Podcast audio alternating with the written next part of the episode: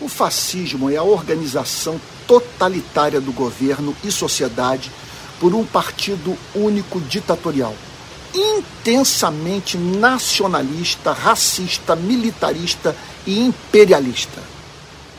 O fascismo cresceu em países mais ricos e tecnologicamente mais avançados. Sempre contaram com o apoio e suporte das massas. Esse fato impressiona Pense no golpe militar ocorrido no Brasil em 1964. Ele deve ser chamado de golpe civil militar, uma vez que teve o apoio da sociedade e de grande parte da imprensa. Como pessoas podem abrir mão de governar suas próprias vidas e abraçarem um projeto fascista? Foi o que ocorreu no Brasil e é o que ocorre quando pessoas preferem, em nome da segurança, abrir mão da liberdade. Como alguém já disse, quem abre mão da liberdade em nome da segurança, ao final acaba perdendo tanto a liberdade quanto a segurança. Se o soldado entrar na sua casa e arrancar um parente seu e desaparecer com ele, a quem você apelará? Quanto mais violentos e terroristas foram os movimentos fascistas, mais suporte popular tiveram. Na Alemanha de Hitler e no Brasil dos anos de chumbo, as pessoas sabiam o que estava sendo feito. Brasileiros também sabem hoje que a política de segurança pública brasileira é baseada na tríade tiro, pancada e bomba. O atire primeiro para saber quem é depois é celebrado por milhões de pessoas no Brasil. Sem a mínima dúvida, as sementes do fascismo estão presentes no nosso país. Como grande parte da população ainda vota em candidatos que apresentam como lema de campanha uma política de segurança pública baseada na lógica da guerra. No Brasil, quem celebra os anos de ditadura militar, a tortura, a censura e condecora miliciano é eleito. O fascismo é o método coercitivo de resolver conflitos dentro de uma sociedade industrialmente mais avançada. Ele exerce apelo por parte de dois grupos: os donos das indústrias e os proprietários de terras, que financiam movimentos fascistas da esperança de controlarem os sindicatos de trabalhadores. O que governa a cabeça de grande parte da classe empresarial, a dedicação exclusiva ao lucro, faz com que os donos do capital banquem projetos políticos totalitários na esperança de que, sob a proteção do Estado fascista, tenham seus negócios protegidos e a voz da classe trabalhadora silenciada. A classe média, historicamente, tem dado apoio ao fascismo. A manipulação por meio da propaganda é uma das razões dessa adesão cega. Elegem um inimigo que é acusado dos problemas, dos problemas sociais enfrentados pela nação. Daí o racismo. E não apenas isso inveja e ressentimentos são largamente utilizados. Os militares têm se mostrado historicamente vulneráveis ao fascismo. Permita-me dizer, a farda não santifica o homem. Quem crê no diagnóstico que Cristo faz sobre a natureza humana não pode apoiar governos totalitários. Ora, Jesus parte da pressuposição que nós precisamos de salvação, porque somos maus, foi o que ele disse. Seres com a nossa natureza tendem a se corromper absolutamente quando investidos de poder absoluto.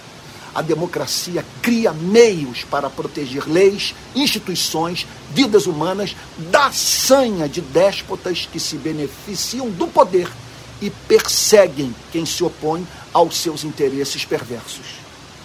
Sempre que o Leviatã, o monstro chamado Estado, sair da jaula, o todo da sociedade tem obrigação de, a pauladas, fazê-lo voltar de onde saiu.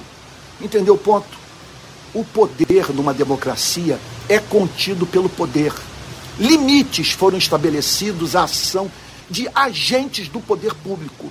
Quando tolera-se que esses limites sejam desrespeitados, estabelece-se a certeza de que esse monstro portador de fuzil, bomba, canhão se volte contra o povo, matando todo aquele que expressa sua revolta contra a supressão da liberdade.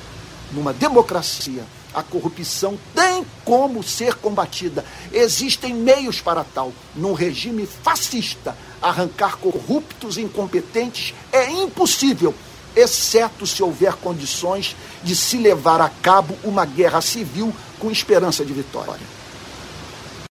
Mesmo numa forte, bem estabelecida democracia, os militares tendem a superestimar as virtudes da disciplina e unidade.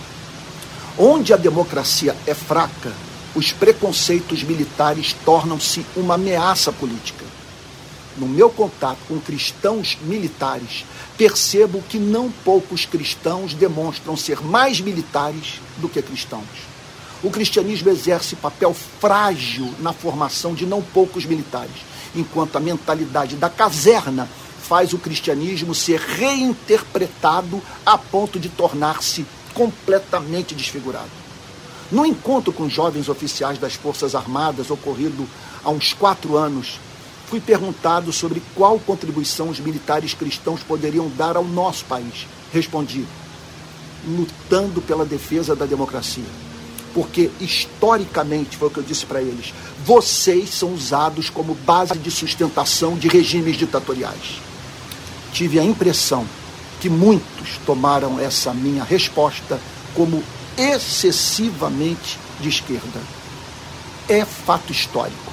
Os militares têm desempenhado um papel de liderança e condução de regimes fascistas, bem como em outras formas de regime ditatorial. Eles sempre recebem, nessas ocasiões, suporte da população.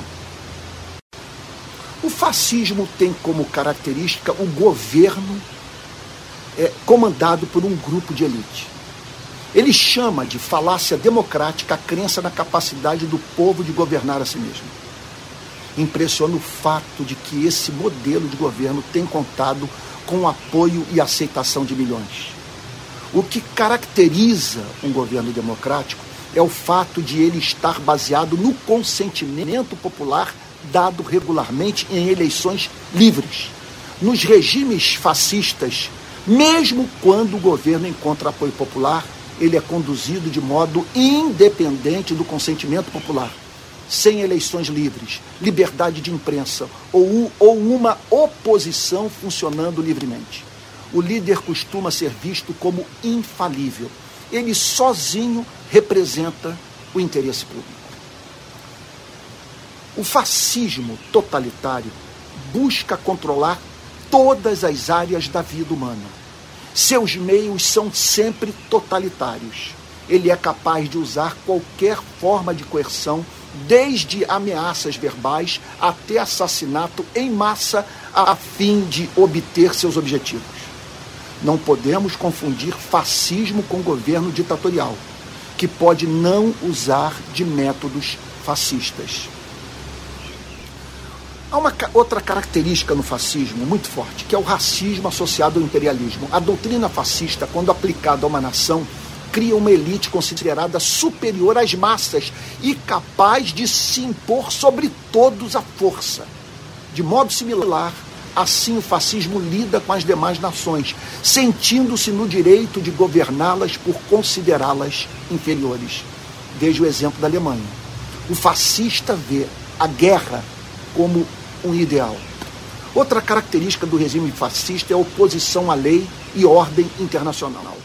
Regimes fascistas recusam-se participar de organizações internacionais nas quais espera-se a sujeição à vontade da maioria e um modo de fazer política conduzido por discussões em vez da os defensores do capitalismo, do estado de bem-estar social, da democracia ou de qualquer outra ideologia precisam entender que, em tempos de depressão econômica, temor e frustração minam a fé no processo democrático.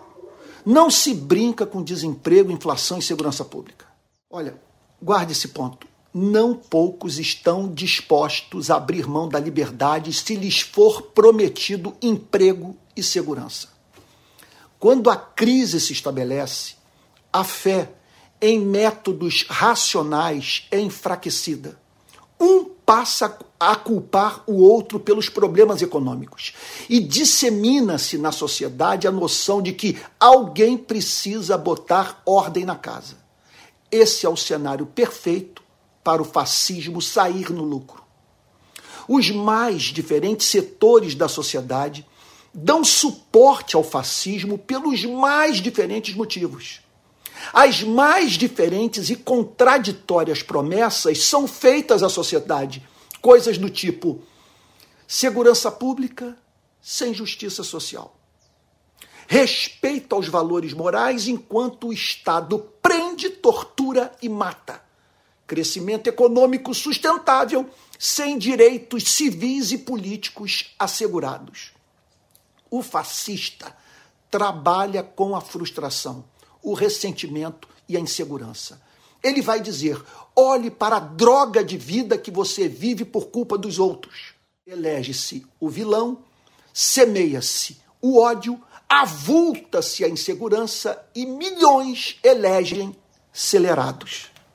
Quais as raízes psicológicas do totalitarismo? Em primeiro lugar, nós temos que pensar em termos de tradição autoritária o predomínio de uma cultura não democrática. Costumes autoritários servem de rota para o autoritarismo. Poucas democracias do mundo estão tão expostas ao totalitarismo como a brasileira. Na nossa história, a democracia sempre foi a exceção. Milhões de brasileiros amargaram a vida sob regimes ditatoriais. Nossa cultura está eivada de autoritarismo. Em qual democracia de nação desenvolvida fala-se com tamanho de espudor e sem receio de punição? Você sabe com quem está falando? Esse é o país do mandonismo, do coronelismo, do patrimonialismo, do nepotismo. O resultado das eleições de 2018 está inserido nessa cultura de estupidez. Há nações que são mais propensas ao autoritarismo a própria existência de um movimento autoritário de massa depende do desejo de muitos indivíduos de a ele se submeter e obedecer. Por isso, a atividade nas redes sociais é tão importante.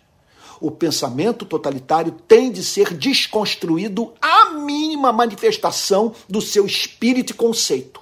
Democratas racionais que usam cérebro podem não entender os motivos pelos quais uma pessoa preferiria obedecer a assumir a responsabilidade de tomar decisões pessoais.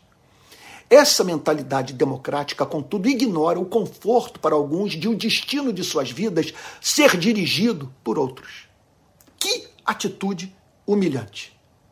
O processo de amadurecimento é doloroso e muitas pessoas temem o frio e competitivo mundo no qual elas têm de lutar por si mesmas sem o cuidado e a onipotência do amor e segurança paternal. Nos seres humanos há uma tendência latente para a dependência baseada na relação pai-filho. Quais são os traços que caracterizam uma personalidade autoritária, particularmente a personalidade atraída para o tipo fascista de autoritarismo? Olha, em primeiro lugar, tendência compulsiva de se conformar à ortodoxia de práticas e ideias. Não conheço melhor forma de se lidar com esse mal do que o contato com o lado progressista da pregação de Cristo. O Cristo que derruba mesas, desconstrói a tradição e chama seus discípulos a viverem a liberdade dos filhos de Deus. Segundo lugar, rigidez emocional e imaginação limitada incapacidade de sonhar com alternativas e crer que instituições e costumes podem ser aperfeiçoados. Terceiro lugar, excessiva preocupação com o problema de status e força. Gente obcecada com uma sociedade hierarquizada, dirigida por homens que se comportam como monarcas e baseada numa cultura de medo. Outra característica, forte lealdade ao seu próprio grupo, associada a uma repulsa por quem pensa diferente. O exclusivismo do cristianismo, que insiste em dizer que a verdade foi revelada por Cristo e a verdade é Cristo, não significa licença para odiarmos e vermos como inimigo quem discorda da forma como aplicamos os princípios morais da fé cristã aos mundos da política, economia e transformação social. Uma outra característica dessa personalidade autoritária, de tipo fascista, ênfase na disciplina e obediência em detrimento da liberdade e espontaneidade nas relações humanas, tais como educação, sexo, família, religião, indústria e governo. Esse espírito assume a característica de um detalhismo moral neurótico.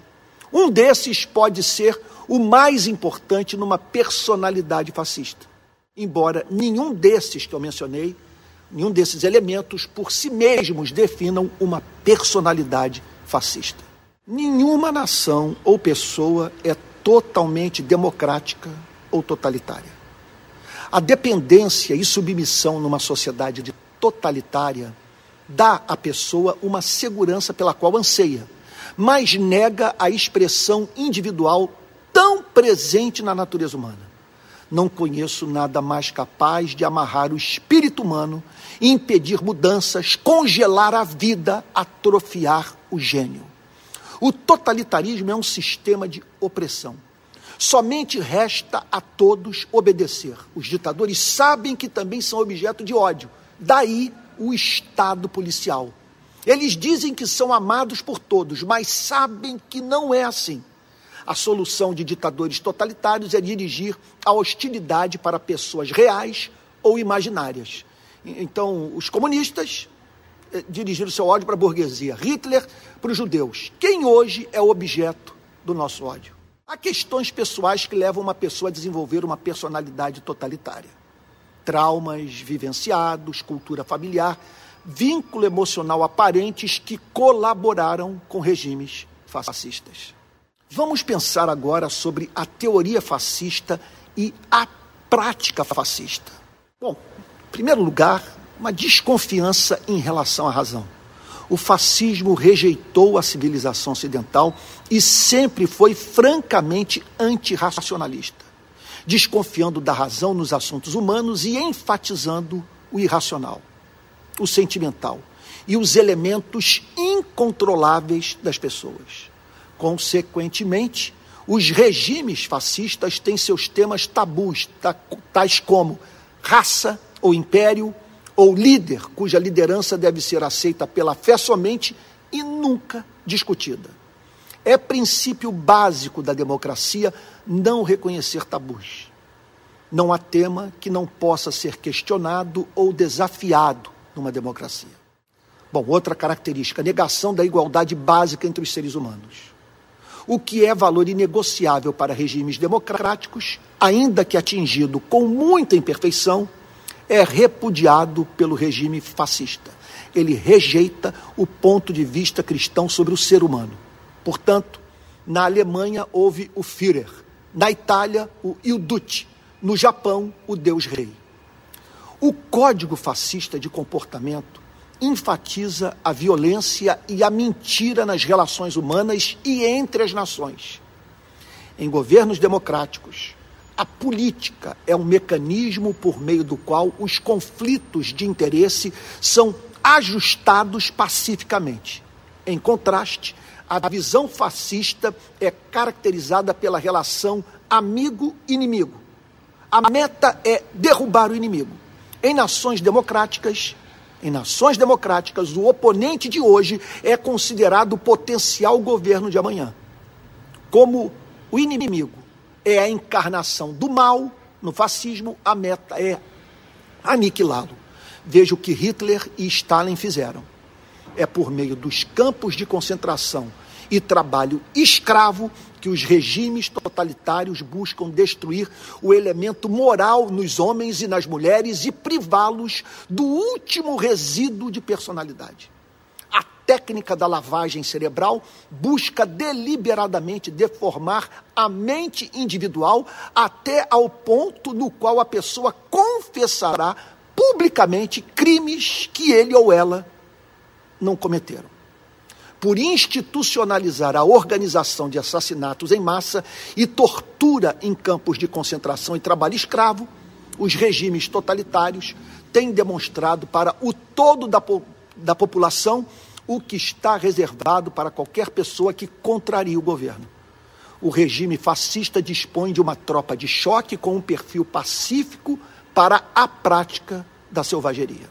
Como funciona a economia fascista? Ela torna o Estado uma corporação. A economia fascista é subdividida em associações controladas pelo Estado de capital e trabalho, e cada associação possuindo monopólio do comércio ou ocupação. Os membros da elite julgam que entendem de todos os problemas que afetam a sociedade. Meu Deus, é cômico. Somente eles estão preparados para governar e decidir os rumos da economia. Uma economia livre é pré-requisito para um sistema político livre. No fascismo, a elite política comporta-se como deuses. O objetivo do Estado passa a ser garantir o poder, em vez de promover o bem-estar das pessoas. Nesse sentido, vale reconhecer que avulta o que há de belo na economia de mercado homens e mulheres livres do Estado opressor, fazendo seus planos, usando seus talentos e contribuindo para o embelezamento da vida. Fica uma lição da história. A democracia é frágil. Temos de manter constante vigilância, como declara Timothy Snyder no seu livreto sobre a tirania abre aspas, a história europeia do século XX nos mostra que as sociedades podem ruir, que as democracias podem entrar em colapso, que a ética pode ser aniquilada e que os homens comuns podem se ver diante de valas comuns com armas nas mãos. O caso da Alemanha mostra que educação não é panaceia. A nação que apoiou Hitler era herdeira de uma vasta produção intelectual e alfabetizada.